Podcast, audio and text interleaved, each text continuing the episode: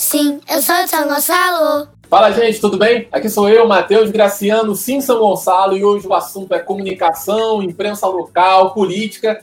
E eu estou hoje aqui com ele, um cara que talvez seja o nosso talento mais jovem aqui na cidade, na região, do estado. Te convido a conhecer Claudionei Abreu. E aí, Claudionei, tudo bem, cara? Tudo bem, Matheus. Muito obrigado pelo convite. É isso, eu que agradeço a chegada aí. E, como de praxe, Claudionei, quem é você? Então, é, meu nome é Claudionei, tenho 18 anos e moro aqui em São Gonçalo.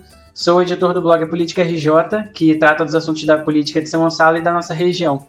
Cara, eu, eu também queria falar uma coisa que eu acho que é, é muito importante isso. Claudionei começou o blog, a política do RJ, com 14 anos. E isso, assim, para mim, eu acho sensacional, porque no início a gente trocava ideia, falava, caramba, o que é esse blog aí? Quem é que escreve? Não sei o que lá. Aí um dia um amigo pegou e falou assim, cara, é um menino de 14 anos. Eu falei assim, ah, não, não é possível. Não é possível. É. Tem um monte de blog mal escrito, só cara velho e ver um menino fazendo uma parada maneira. E, cara, e, eu na hora falei assim, pô, isso aí tem muito futuro, né?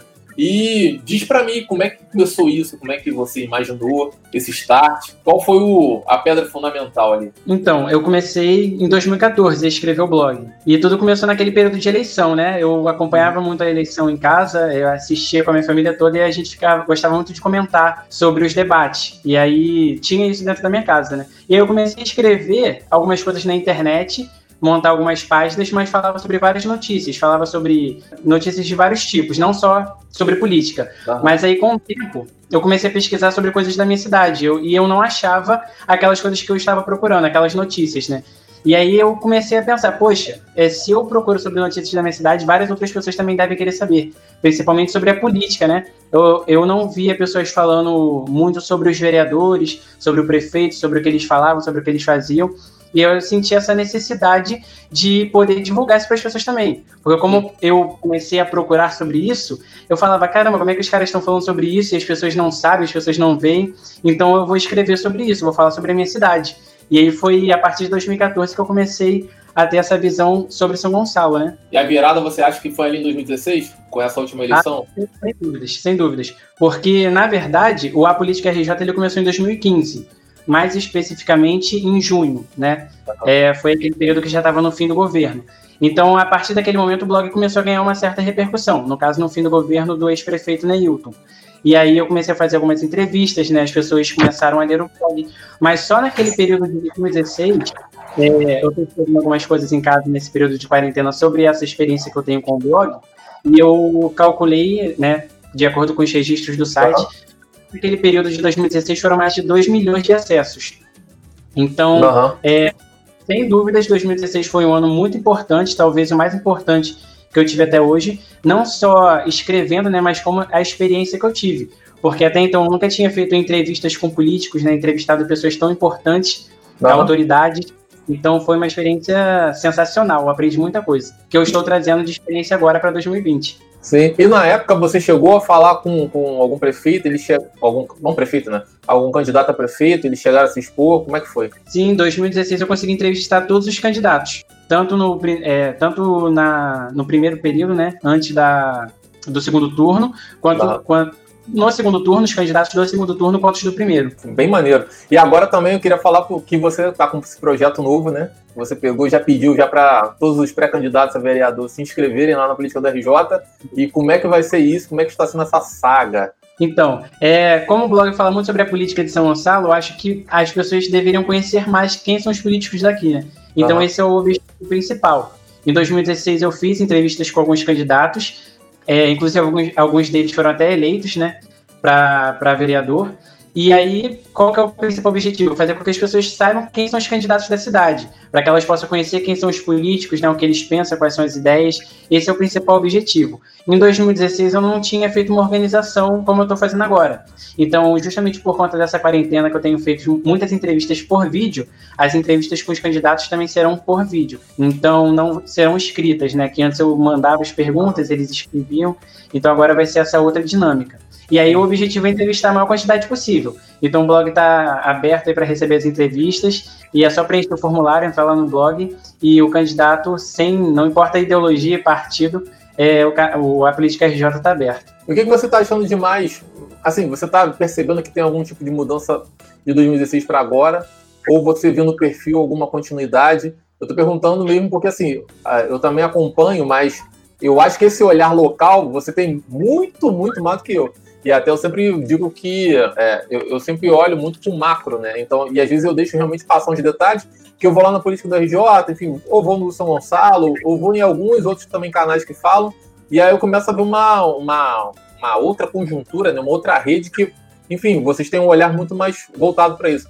Você vê que tem alguma diferença? Você acha que está tendo alguma alteração? Enfim, o que, que você está sentindo no momento? Então, eu, vi, eu, eu percebi que a eleição de 2018 ela influenciou bastante a forma como, como as pessoas estão tentando fazer política agora. Né? Uhum. Ah, você que agora tem muita propaganda de político no Facebook para você curtir. Então acho que as pessoas estão focando muito mais pela internet agora. E antes eu não via isso muito com os candidatos a vereador, né? É, uhum. Em 2016 não tinha isso. E agora eu vejo muita propaganda da, da galera no Facebook porque viram que a internet realmente é um lugar onde você consegue apresentar suas ideias, né? Se expor. Uhum. É, e eu tô perguntando isso, enfim, porque, como a gente sempre fala, eu sou do paraíso, você é, é Arsenal. Você, Anaia, né? Anaia, exatamente. Não sei porque inventei na minha cabeça que era Arsenal. Mas na é... tipo. É, porque é, do, é, é próximo, né? Mas assim, é. eu tô falando isso na verdade porque é, a realidade realmente desse grande Alcântara, né? Que tá inserido com você, ela é muito diferente da realidade de São Gonçalo. Enfim, eu, eu, todo mundo que passa aqui, eu sempre falo isso, porque eu acho que é sempre uma forma muito boa da gente entender essas expectativas. Né? E até na última campanha, eu vi até algumas ações de candidatos que eram mais para cá, mas quando era pro Grande Alcântara, eu não via. E aí eu ficava assim, cara, essas pessoas estão fazendo a campanha muito local. E aquela campanha, tipo, de realmente ir na casa, fazer reunião, aquelas coisas que a gente pouco vê. E aí, quando a gente para para olhar, fala assim, cara, como é que esse cara foi eleito? Você não sabe quais foram as conexões. E agora, eu acho que não só pelo momento pós-2018, né? Mas por causa da pandemia também, né? A gente não sabe mais ou menos como é que vai ser. Tá tendo essa virada meio que obrigatória para todo mundo, né? Então, por isso que eu, eu queria saber, nos candidatos que têm esse perfil mais grande Alcântara, você também já percebe isso? É, as pessoas tentam muito fazer aquelas ações de divulgação, né? Porque aí tem um parente que conhece, vai por essas indicações, mas eu percebo que tem sido nesse perfil também. As pessoas estão tentando focar é, de uma forma diferente para conseguir chegar ao máximo de pessoas, né? Justamente pelo, por tudo isso que a gente está vivendo. E acredito que vai ter uma, uma. Algumas pessoas que não têm esse perfil vão ter que se adequar, porque senão vão ter um grande problema na campanha, né? Enfim, se você está dando essa percepção assim, para mim é muito válida porque é uma. É como se estivesse acendendo realmente o. É como se alguém falasse assim, ó, mudou o jogo por completo, né? Tipo, na cidade inteira. Eu queria agora falar com você sobre uma das coisas que eu vejo que você atuou bastante nos últimos anos aí, que é sobre a sua escola, né? A Zuzu Anjo, né? Eu achei, eu, enfim, eu comecei a acompanhar porque eu achei bem maneiro e também porque lá eu, enfim, me corrija se eu estiver errado. Lá eles também implementaram aquele projeto de. Lá eles, nessas escolas, eles implementaram aquele projeto que é de intercâmbio, né? Com outro país, não foi isso? A gente buscou esse projeto através do Grêmio Estudantil. Ele não chegou a ser implementado porque no ano passado o Equador teve toda aquela crise e Sim. aí isso prejudicou diretamente esse projeto porque o projeto ele estava vinculado ao consulado aqui no Rio. Mas ah, as negociações Secretaria de Educação elas continuam em andamento. Então, acho que foi uma coisa muito bacana que a gente conseguiu trazer para cá. E como é, é que foi, como é que foi o início, apesar, do início até o final? Apesar dele não ter sido implementado, acho que foi uma conquista muito grande, porque escolas assim interculturais a gente só tem em Niterói e no Sim. Rio. Esse projeto a gente a, foi uma iniciativa do Grêmio Estudantil da escola de fazer. Primeiro a gente fez uma feira intercultural. E uhum. aí, é, através do Grêmio, eu gostava muito de fazer convites para que pessoas de fora pudessem vir até o colégio. Eu acho que isso dava uma visibilidade muito grande para a escola, né? Quando você uhum. trazia alguém de fora para visitar. E aí, através do Grêmio, a gente enviou convite para várias embaixadas e consulados. É, dos países que seriam representados naquela feira. E aí a embaixada do Equador, que fica em Brasília, porque eu também não entendia muito bem como funcionava esse sistema consular, né, diplomático, a gente mandou o convite para a Embaixada do Equador em Brasília e a Embaixada enviou o convite para o consulado que fica no Rio. Uhum. Aí o consulado entrou em contato comigo depois, porque eu era presidente do Grêmio, e me convidou para ir até lá para poder conversar com o cônsul.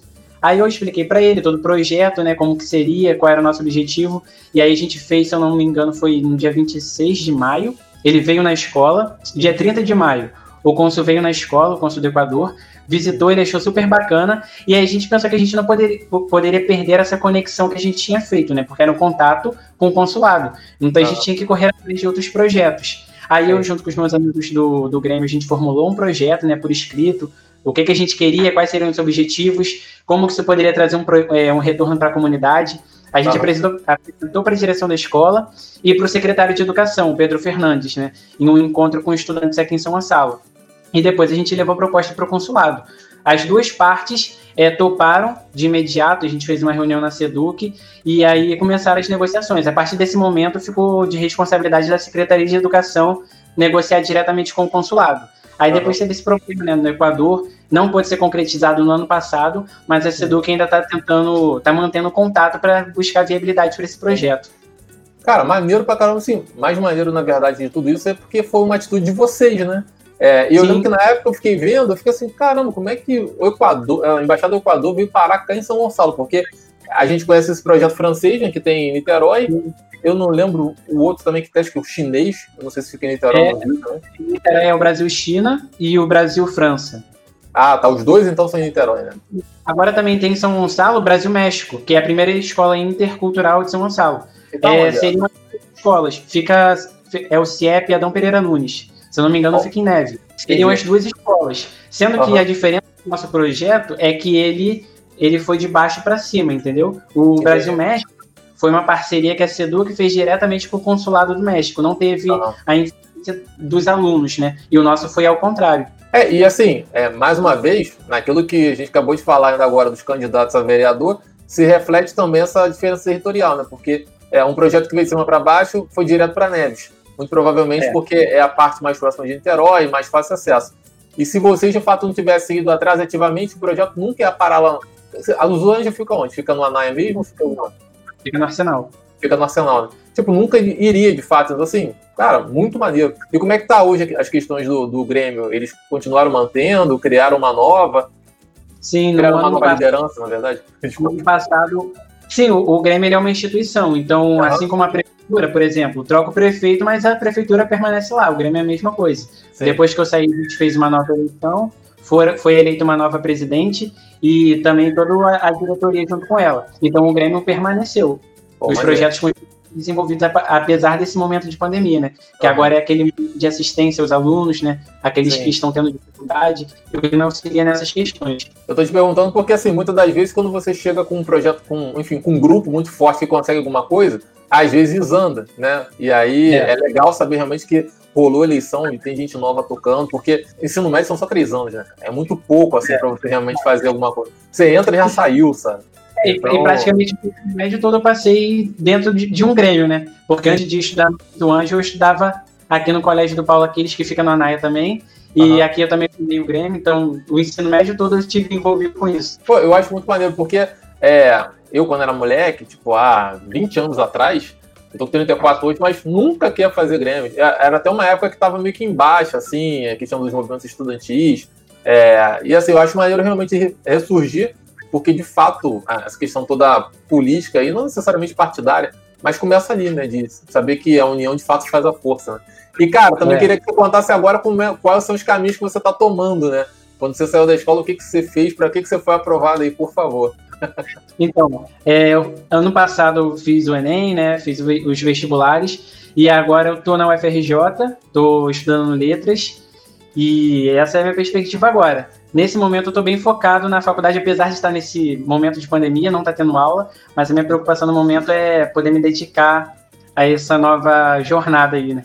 E como é que tá sendo pro fundão todo dia? Então, é, a primeira vez que eu fui foi uma experiência. Eu pensei que estava perdido, mas eu fiquei eu tenho, eu tenho que ir para Niterói e aí Sim. lá na frente no final eu pego o ônibus e depois vou para lá.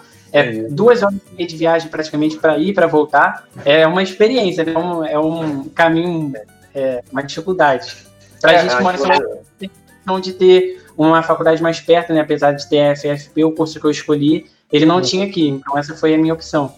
Tive Sim. que ir para longe. E o que eu, eu tô perguntando só porque, enfim, é, é uma saga que vários de nós já viveu isso muito, enfim. E aí a gente vai aprendendo algumas técnicas, né? Tipo, como, como ler com ônibus balançando, né? como ler em pé, essas doideiras todas, assim, que a gente vai vivendo e, enfim, eu acho legal só contar, porque até para quem também tá vindo, né, para quem, quem não teve, viaja, ah, tranquilo ali pro Rio, rapidinho vai volta.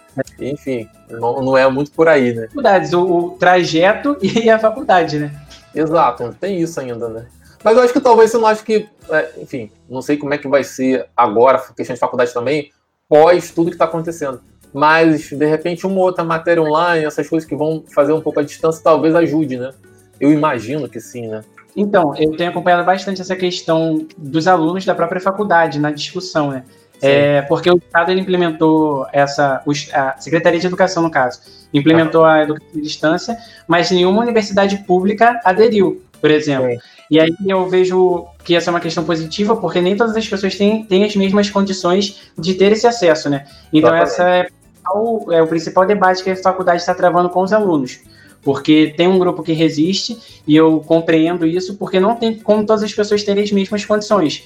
Então uhum. a faculdade tem buscado é, essa forma de estudo, de estudar essas condições, uhum. mas eu acho que vai ser bem complicado. Mas você porque... internamente vê que quem resiste mais são os professores ou você acha que são os alunos, de fato? Não, os, os próprios alunos. Próprios na alunos. questão da né, no caso. Porque eu, assim como eu também fazia parte lá do Grêmio, eu acompanho as duas discussões. Sim, então, tanto para a universidade quanto para a escola. A escola, a gente não vê que tem os alunos eles não têm uma consciência é, muito ampla sobre tudo que está acontecendo, né?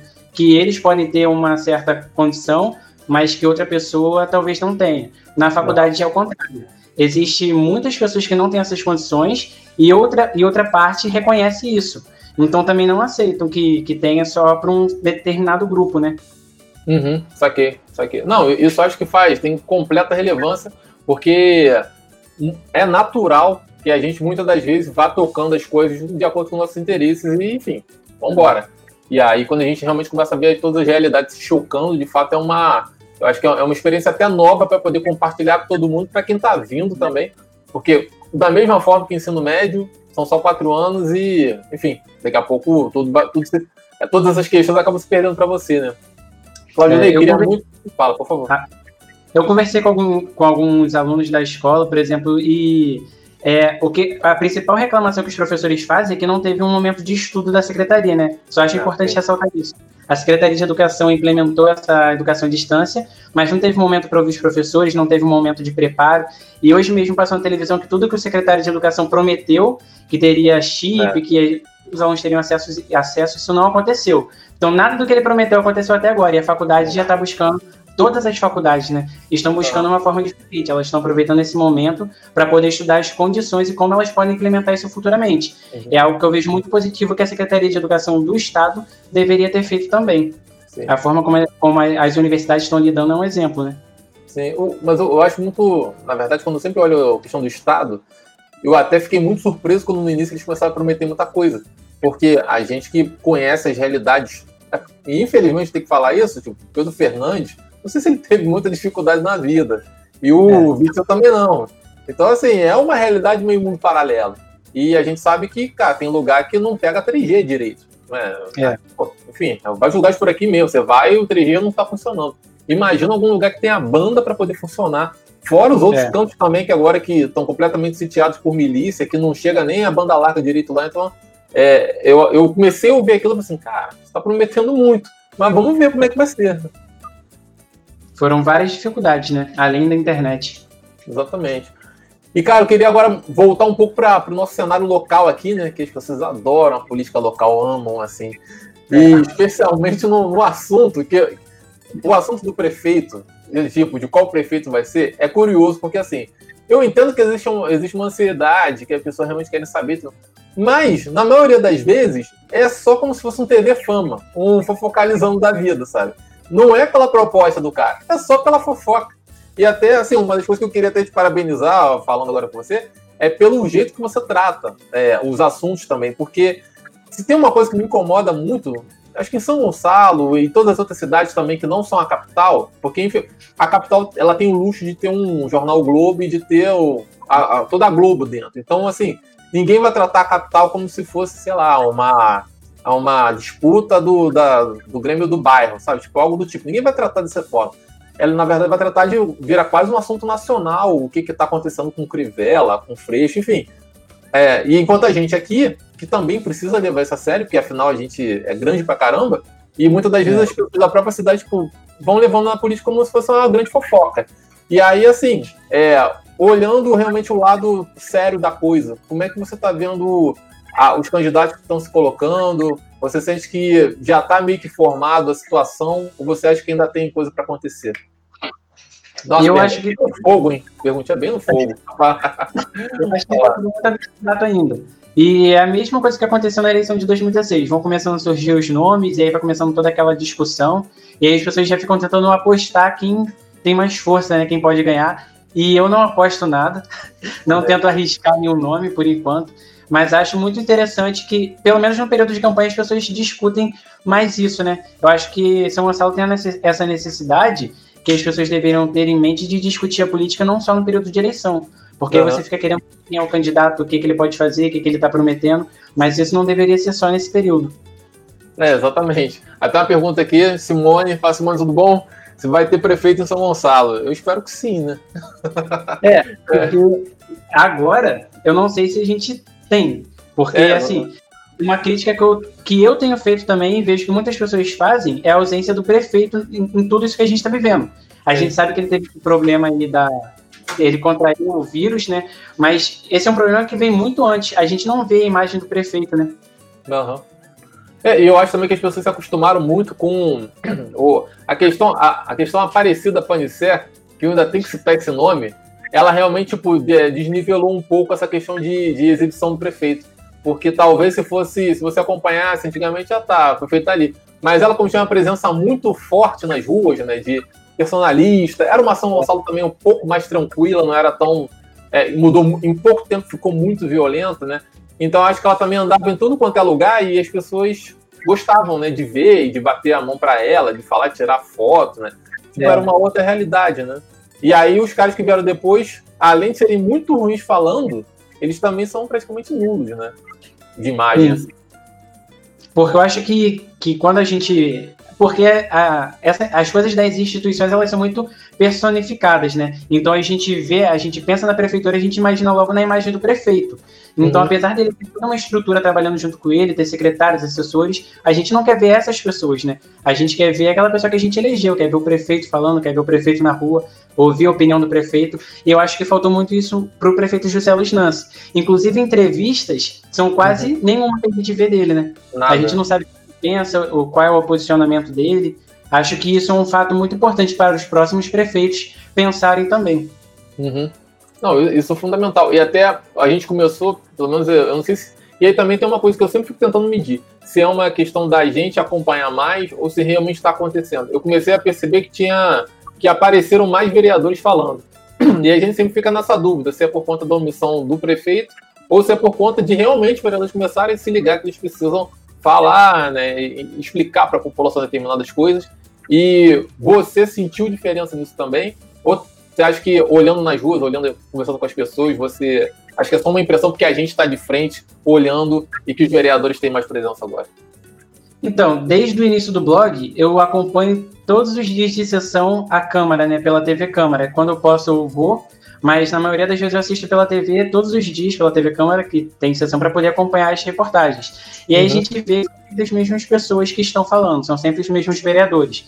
Inclusive tem uma discussão entre eles, interna, que é muito interessante, que eles reconhecem que existe uma bancada do silêncio. Exatamente. Né? Fale um pouco mais sobre isso aí.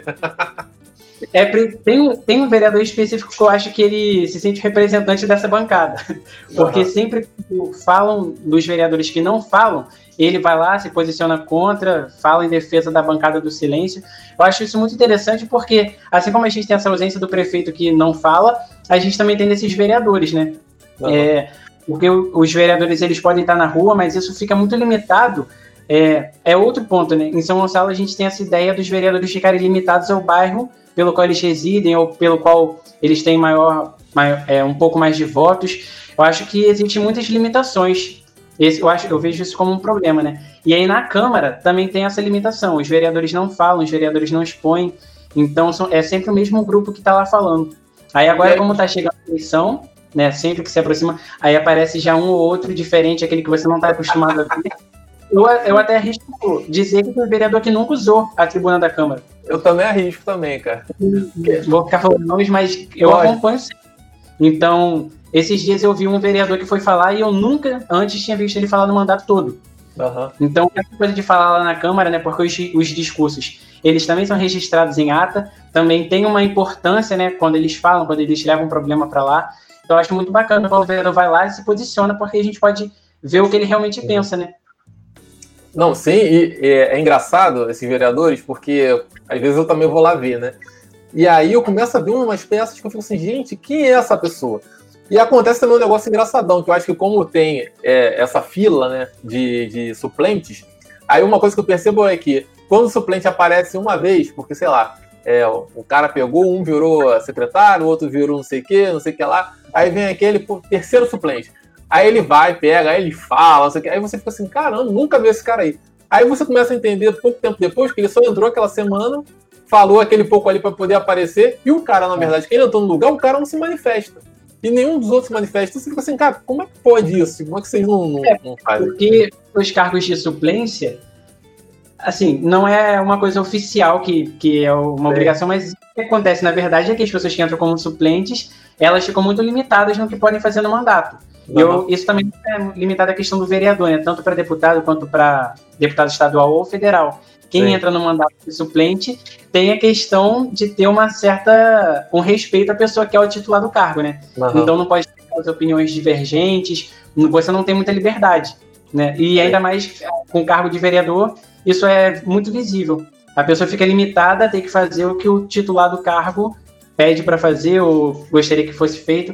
Inclusive até o, o Pericá, que ele foi é, suplente da Major Fabiana, ele uhum. perdeu o cargo disso, né? Sim, Começou é a ter um divergente do PSL naquela questão da representação na Câmara, e aí ela voltou para o mandato. É verdade, é verdade. E, e, e, assim, ficou muito claro que, logicamente, eu também entendo a posição dele de querer aproveitar o palco para poder crescer, porque ele queria vir a candidato. Mas, assim, é, é louco como, como você começa a olhar com foco a quantidade de rasteira que tem, né? E aí você sempre fica nesse, nesse questionamento. Ainda assim, eu acho que tem muita gente inexpressiva que tá ali só a passeio. E eu, eu queria só falar disso também porque tem um tempo atrás, conversando com, enfim, com outro, outro personagem também que já foi da política no, no último. No outro legislativo, né, no 2013 e 2016, e aí a pessoa falando sobre isso, das gradações das pessoas ali dentro. Tinha os líderes, tinha os que seguiam qualquer coisa, e tinha os que apareciam de vez em quando. E aí eu fico assim, cara, mas como é que acontece isso? Tipo, eu, eu perguntando ingenuamente, né? Não querendo ouvir a, a resposta óbvia. Mas assim, mas por que, que isso aí acontece se todo mundo foi eleito realmente para poder fazer a mesma coisa? Ele, ah, cara, é igual na empresa, igual qualquer outro lugar, todo mundo é empregado. Mas tem uns que não querem realmente aparecer, querem só ele ganhar e vai embora, né? E é meio, é. meio decepcionante olhar esse, essa realidade aí, como é que você vê, né? O, o, pior, o pior é que nas últimas sessões, os próprios vereadores estavam discutindo isso. Eu acho muito interessante quando eles discutem as ações Sim. deles próprios. E fazem eu vejo isso, eu vejo isso como uma autocrítica muito interessante, porque às vezes eles devem estar ali dentro, não tem a mesma percepção de quem está de fora observando, quem Sim. é a população. Então eles estavam discutindo sobre os vereadores que vão na Câmara, votam e depois vão embora. Sim. E, tipo, o trabalho o legislativo não se limita só a isso, não é só você votar. Você, a, a tribuna existe para você ir lá fazer as denúncias, as reclamações. Então, realmente, isso que você falou é uma coisa certa que eu também observo. Tem aqueles que apresentam só indicações, é, poste de luz. Nossa, é, é. é o que mais tem. Tem essa é. parte que faz sobre a bancada do silêncio. Geralmente, esses que só fazem indicações estão na bancada do silêncio. Uhum. E tem os que realmente falam ou seja para defender o prefeito, ou seja para defender alguma oposição. Então, tem esses, é, essas divisões, né? E uma coisa também que eu já parei a perceber é que quando a gente lança, escreve qualquer coisa, às vezes é repetido ali dentro. É. e aí eu fico assim, já li isso aí, hein? o cara começa a falar, não, porque não sei o que, não sei o que lá, você, ah, então vocês, estão, então vocês realmente estão acompanhando. porque... eu conversei sobre, sobre isso esses dias com uma pessoa, porque às vezes eu vejo que eles não têm muito respeito ou reconhecimento pela mídia da cidade, Sim. que cobre, mas eles repercutem o que a gente escreve, mesmo Exato. que na maioria das vezes para criticar. Acho isso muito interessante acompanha o que a gente escreve, eu fico feliz por isso. Né? Exatamente. Eu, e também porque assim, ali é um deserto, infelizmente, ali é um deserto de ideias. Né?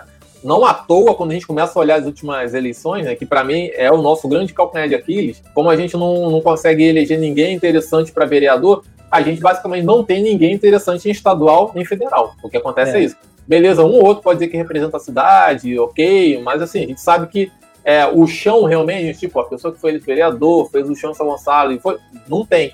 E aí os caras ali, eles realmente é, é, é muito limitado, né? É meio que um teto. Então, muitas das vezes eu fico pensando que assim, pô, vocês podiam ler mais a gente, que a gente fala até para poder ter ideia, né?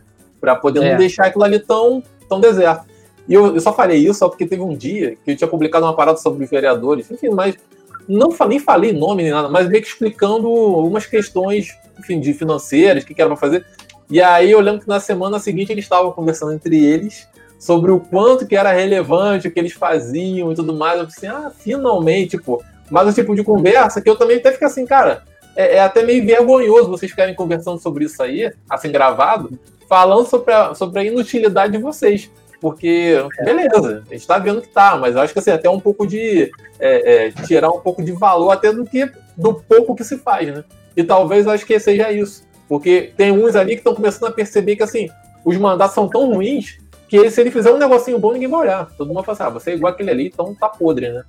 É a massa é. boa, eu vejo um monte de massa podre. É, às vezes eu vejo também, assim como você falou, tem muitas discussões que são meio inúteis, né?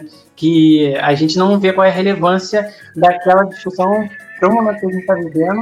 E não tem nenhum link que você consegue fazer, ah, ele está falando disso, mas ele está pensando em fazer isso, é algo relevante, não tem. Então tem muitas coisas ali que é só para passar o tempo, né? Aí essas partes eu pulo direto na hora que eu tô assistindo.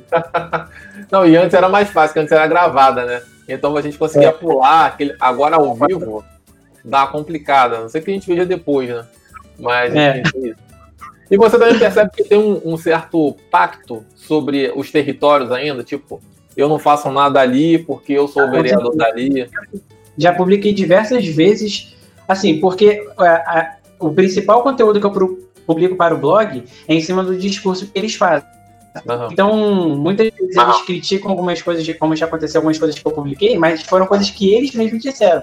Então, apesar de não fazer muito sentido esse tipo de crítica deles, é, serve justamente para que eles possam repensar as coisas que eles falam quando estão lá. Porque, como você falou, é gravado, é público, todo mundo tem acesso. Então, várias vezes eu já publiquei tipo de reportagem que um vereador falava para o outro que não ia indicar isso para aquele bairro, porque essa era a localidade daquele vereador. Então, acho que esse pensamento é muito pequeno é, enquanto legisladores, né? Eles não têm essa ideia de pensar algo, uma visão macro, macro né, para a cidade toda. E aí fica limitando justamente aquele bairro. E isso é ruim porque justamente eles pensam isso para aquelas indicações, ah, consertar um poste, fazer isso, fazer aquilo. Mas se eles pensassem em projetos que pudessem contemplar a cidade toda, é, talvez a produção legislativa seria um pouco diferente, né? Sim, exatamente. E, e, é muito louco porque às vezes tem uns bairros que tem quatro, três pessoas, na verdade, representando, e a impressão é que não tem ninguém. Porque fica uma disputa interna dentro do território e entre eles, então assim, não tem decisão nenhuma, né? Às vezes eu fico até que. Fala. Na última legislatura isso acontecia. Eu acho que eram quatro vereadores de um mesmo bairro, Jardim Catarina. É, do Catarina. É, então, obviamente, era uma representação muito maior na Câmara. E aí eu lembro várias vezes que eu já publiquei reportagens que eles ficavam discutindo fofocas que aconteceram entre eles dentro do bairro, ou seja, questões particulares, né? E isso acontece Sim. bastante, eles discutem isso lá dentro. Ah, eu acho que as sessões são muito interessantes porque eles levam para a discussão coisas que acontecem pessoalmente com um ou outro. Então, é. nas sessões, eu acho que é importante para as pessoas poderem ver, porque ela é o reflexo do que eles verdadeiramente estão fazendo. Uhum. Porque às vezes eles estão andando pelo bairro, falam com o eleitor, fala outro, ah, a gente está fazendo isso, isso e isso, mas as pessoas deveriam observar lá onde o que eles estão fazendo quando eles estão trabalhando, né, nas sessões. Sim. É um reflexo. Exatamente, é, é louco porque a sessão, na verdade, vira a rua, né? Virar uma casa de fofoca só. Às vezes, eu juro que eu já peguei um, algumas vezes, tipo, desliguei, porque falei assim, cara, não é possível, eu tô ouvindo a sessão inteira só tem fofoca. não tinha uma é, algo Na última sessão tinha vereador receitando tratamento para coro, coronavírus, né? A reprodução de fake, isso acontece muito, né? Uhum. Acho que é, é, uma, é, é um mau assessoramento ali, né? Não são bem é, assessorados para. E uma pergunta, eles te assediam muito também? De querer que você dê alguma coisa, querer que você fale alguma, algum assunto? Não, isso, isso não acontece porque justamente desde o início eu sempre evitei ter, Sim. por exemplo, esse contato de ter que ter alguma obrigatoriedade com eles. Então, é, existem as assessorias de imprensa, inclusive a prefeitura, né, é, a Câmara, eles têm assessoria de imprensa, então é algo de praxe, eles enviam para todos os veículos de comunicação algumas sugestões de pauta. Isso acontece. E uhum. aí algumas coisas eu fico, outras não, outras. É, em relação à Câmara, maior parte do conteúdo que é produzido sou eu mesmo que escrevo, né? Uhum. Em cima do que eles apresentam. Outras a assessoria sugere alguma coisa de algum projeto que foi aprovado, eu publico. E é assim que funciona o contato que eu tenho com eles. Pô, que bom, que bom. Porque, é, assim, comigo também não acontece, nunca aconteceu desde o início, assim. Mas eu sempre fico. Até porque eu também não sou de notícia, né? Mas é porque eu já vi já outra, outras pessoas já que escrevem, mais falando desse, desse assédio, mas também eu tenho a impressão que muita gente também vai até os caras também para pedir coisa. É. Então aí é. você já começa uma relação meio estranha de, já do início, né? Exatamente. Tem muitos veículos na cidade que eles buscam fazer justamente esse tipo de, de trabalho, né? E nem sempre é os vereadores que procuram, mas sim os veículos que procuram os vereadores. Isso acontece. E, cara, eu acho que assim, eu acho que também é, é uma coisa que eu queria também te agradecer, porque nos últimos tempos você tá dando aquelas. A, aquela famosa dança das cadeiras que tem nos momentos pré-eleitorais, assim, né? E o que, que você tá fazendo? Você tá lendo o, o Diário Oficial todo dia? Você tá, na verdade, pegando uma galera que já tá meio bolada com o governo que vai te mandando as informações. Como é que tá? Porque eu imagino que seja um belo de um trabalho, né? Então, Diário Oficial tem, a partir de um certo momento no blog, escrevendo para o blog, eu comecei a ler o Diário Oficial todo dia. Então, todo dia eu leio o Diário Oficial de manhã, assim que ele sai depois de 11 horas, 10 horas, e aí eu vejo quais são as nomeações, quais são as exonerações, e aí fico pesquisando quem são essas pessoas, né, que estão fazendo parte é, da estrutura pública da cidade. Uhum. E aí acaba descobrindo um monte de coisa, né? Acaba descobrindo o óbvio ali, né? A dança das cadeiras com esposa, e, é, mãe. Exato. As redes sociais, ela, ela expõe muita coisa, né? Então é só você ter um nome lá que saiu, procurar numa rede social e você já faz diretamente aquela conexão das coisas que estão acontecendo. Sim. Aliás, até uma coisa que eu, que eu ultimamente andei pensando para a campanha, que, que é capaz de acontecer muito, é sobre isso. Tipo, tipo, quer descobrir o passado do candidato? Bota o um nome, mais prefeitura, é, mais alerge. que não bota Exatamente. no grupo, você vai descobrir ali quem é que recebe, quem não recebe, quem faz o que, quem não faz. Que é bem revelador mesmo. É. E, cara, eu acho, tipo, é, já tentando já encaminhar já para um final, assim, é, tem algum comentário, que você, alguma coisa que você queria falar que você acha que a gente não conseguiu falar aqui, especialmente sobre esse seu trabalho sobre a cidade? Não, eu acho que a entrevista foi bem esclarecedora, a gente tratou vários assuntos e acho que a gente conseguiu abordar muita coisa importante para as pessoas que estão assistindo entender né, um pouco mais sobre a política da cidade. Eu gosto muito de falar sobre política São Gonçalo, acho que as pessoas deveriam comentar mais esse, sobre isso, né? ter uhum. mais esses debates frequentemente. E acho muito bacana quando as pessoas falam sobre a nossa cidade, né? Que não seja de uma forma é, só para criticar, fa fazer críticas que não sejam construtivas, mas sim para debater os problemas, entender a realidade que a São Gonçalo tem e tentar pensar em coisas que possam ajudar né, a cidade. Porque não adianta só a gente fazer crítica, falar que São Gonçalo é ruim, falar que é isso ou aquilo, se a gente sim. também não pensar que a gente mora aqui, então a gente também tem que pensar formas de melhorar isso, né? E a forma como a gente encontra, tanto eu quanto você e outras pessoas, é, debatendo a nossa cidade, né? Acho que isso é uma coisa muito importante que a gente faz, porque a gente não só noticia o que está acontecendo, mas a gente tenta discutir sobre São Gonçalo. E uhum. isso estimula outras pessoas a fazerem o mesmo. Eu acho isso muito interessante. E justamente o que você está fazendo, esse trabalho de entrevistas com personalidades da cidade, é muito importante para as pessoas reconhecerem as pessoas que trabalham nessa discussão sobre São Gonçalo, né? Exato, porque uma das coisas que eu logo pensei no início foi isso, assim, por exemplo, você, eu não, é, as pessoas não conhecem como é que você fala, como é que você pensa, sabe? E, e também, assim, eu acho que você tem uma outra entrevista é, muito tempo atrás, e várias outras é. pessoas também que eu tô em busca, ou que eu já fiz, é a mesma coisa, assim, você sabe que a pessoa de repente tem aquele trabalho ali, mas você não vê como ela pensa. E, e muitas das vezes também eu acho que a gente ficou tanto numa de. É, eu acho que também é uma, é uma cultura também, talvez, da cidade, de olhar muito só o que a pessoa faz, mas sem compreender como é que ela estrutura o pensamento. E para mim isso é fundamental, porque, por exemplo, ué, explicar sua trajetória, isso eu tô falando agora mais solto, né? Explicar sua trajetória de vida, assim, é, como é que, que você tem atuação na escola, que você já desde moleque estava fazendo as coisas. Isso para mim é muito valioso, porque, enfim, quando eu tinha 14 anos também, eu tava tocando igreja, carregando instrumento para cima e para baixo, fazendo um monte de coisa dentro da escola. Então, assim, é, eu acho que todo mundo que tem essa, essa pulsão hoje de fazer alguma coisa ou na cidade ou na própria vida, porque se amanhã acabar o político da RJ, eu tenho certeza que daqui a três anos você vai estar fazendo outra coisa. É, é, é natural, é natural. A gente sempre vai arrumar coisa para poder fazer, tipo. E, e, eu acho muito legal assim ver como é que as pessoas pensam, né? Porque a gente sempre fala muito da cidade e aí novamente, entra sempre a cidade e a fofoca. Mas saber que, enfim, que tem uma pessoa em determinada região da cidade que olhou de uma outra forma e começou a estruturar algo que, vamos combinar, o que a gente faz é, é muito pequenininho. É pequenininho no sentido de é um domínio e é ideia, né? Mas quando aquilo ali ganha a proporção, você vê a quantidade de gente realmente que tá afim de estar tá ali, né? Tá afim de discutir, de conversar e talvez não tenha visto nenhum farol assim para que ela pudesse ir também. Então acho que para mim o fundamental de falar contigo é isso. E certamente daqui a cinco anos vai ser outro Claudio Ney. É. Verdade. E, cara, e como é que seus pais veem isso? é, bom, é bom perguntar isso. É, eles sempre acompanham tudo que eu publico desde o início e no início, bem no início mesmo, né, eles estavam bem preocupados com algumas coisas, né, com algumas postagens, mas ao, com o tempo eles foram lidando de uma forma é, mais liberal com essa questão, né. Em 2016, por exemplo, eu frequentei quase todo o cenário da campanha. Frequentar mesmo, eu ia nos lugares, entrevistava as é. pessoas, tinha essa preocupação deles porque eu também era de menor, mas eles sempre acompanharam tudo. E sempre tiveram essa preocupação comigo também, né? Uhum. Então, sempre estão acompanhando aí. Você tem irmão, irmã? Tenho dois, um irmão é. e uma irmã. Ah, tá. Mas é mais velho que você? Não, eu sou mais velho. Você é mais velho? Entendi. Ah, então. Sim.